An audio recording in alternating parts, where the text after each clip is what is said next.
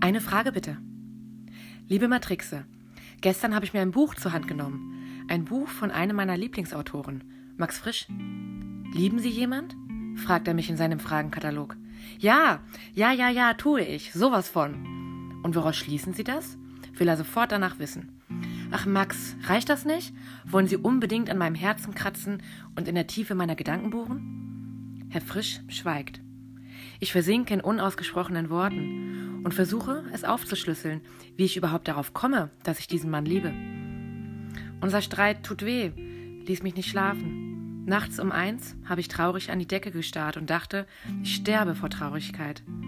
Beschäftigte mich den ganzen Tag mit mir und mit ihm und uns. Er ist noch nicht vorüber und mein Stück Herzmuschelscherbe begleitet mich tagsüber und liegt wie ein Alp nachts neben mir. Und vor dem Streit? War Ihnen da etwa nicht klar, dass Sie lieben? kommt eine leise Nachfrage. Doch, natürlich, sage ich entrüstet. Davor war es so. Dieser Mann ist morgens mein erster Gedanke und abends mein letzter. Wenn ich ihn lachen höre, wird mir warm. Ich will Nähe und mich an ihn schmiegen, sein Geruch einatmen.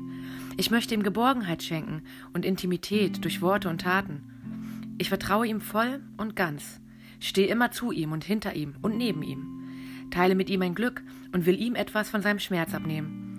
Ich stelle ihn weder auf einen Sockel, noch überhöhe ich mich. Trotz Größenunterschied sind wir auf Augenhöhe.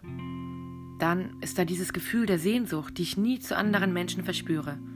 Wenn er da ist und mich aus braunen Augen ansieht, bin ich der glücklichste Mensch der Welt, berühre ihn nachts und schlafe lächelnd weiter. Ist er nicht da, vermisse ich. An manchen Tagen ist es ein ziehender Schmerz, der vorbeigeht, wenn ich denke, er ist nicht da. Aber es gibt ihn, nur das zählt. Der Gedanke tröstet. Wir gehören zusammen, und obwohl wir in drei Welten wohnen, ist diese eine Welt, unsere gemeinsame, diejenige, die mein Zuhause geworden ist. Ich will ihn anfassen und küssen und ausziehen, weil ich ihn so großartig finde und mein Körper sein mag, genau wie meine Gedanken seine mögen. Ich begehre ihn äußerlich und innerlich, und dann ist da dieses tiefe Gefühl in mir, das man nicht beschreiben kann, außer in Songs und Poesie.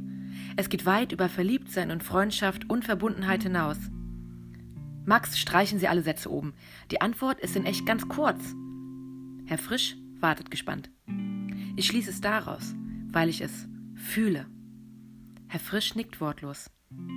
Ich stecke gerade in meinen eigenen Gefühlen fest und verliere den Blick nach außen. Es gibt aber auch ein Leben fernab von mir, mit anderen Menschen und Blickwinkeln und anderem Schmerz oder auch mit Alltag und Blick auf ganz anderes.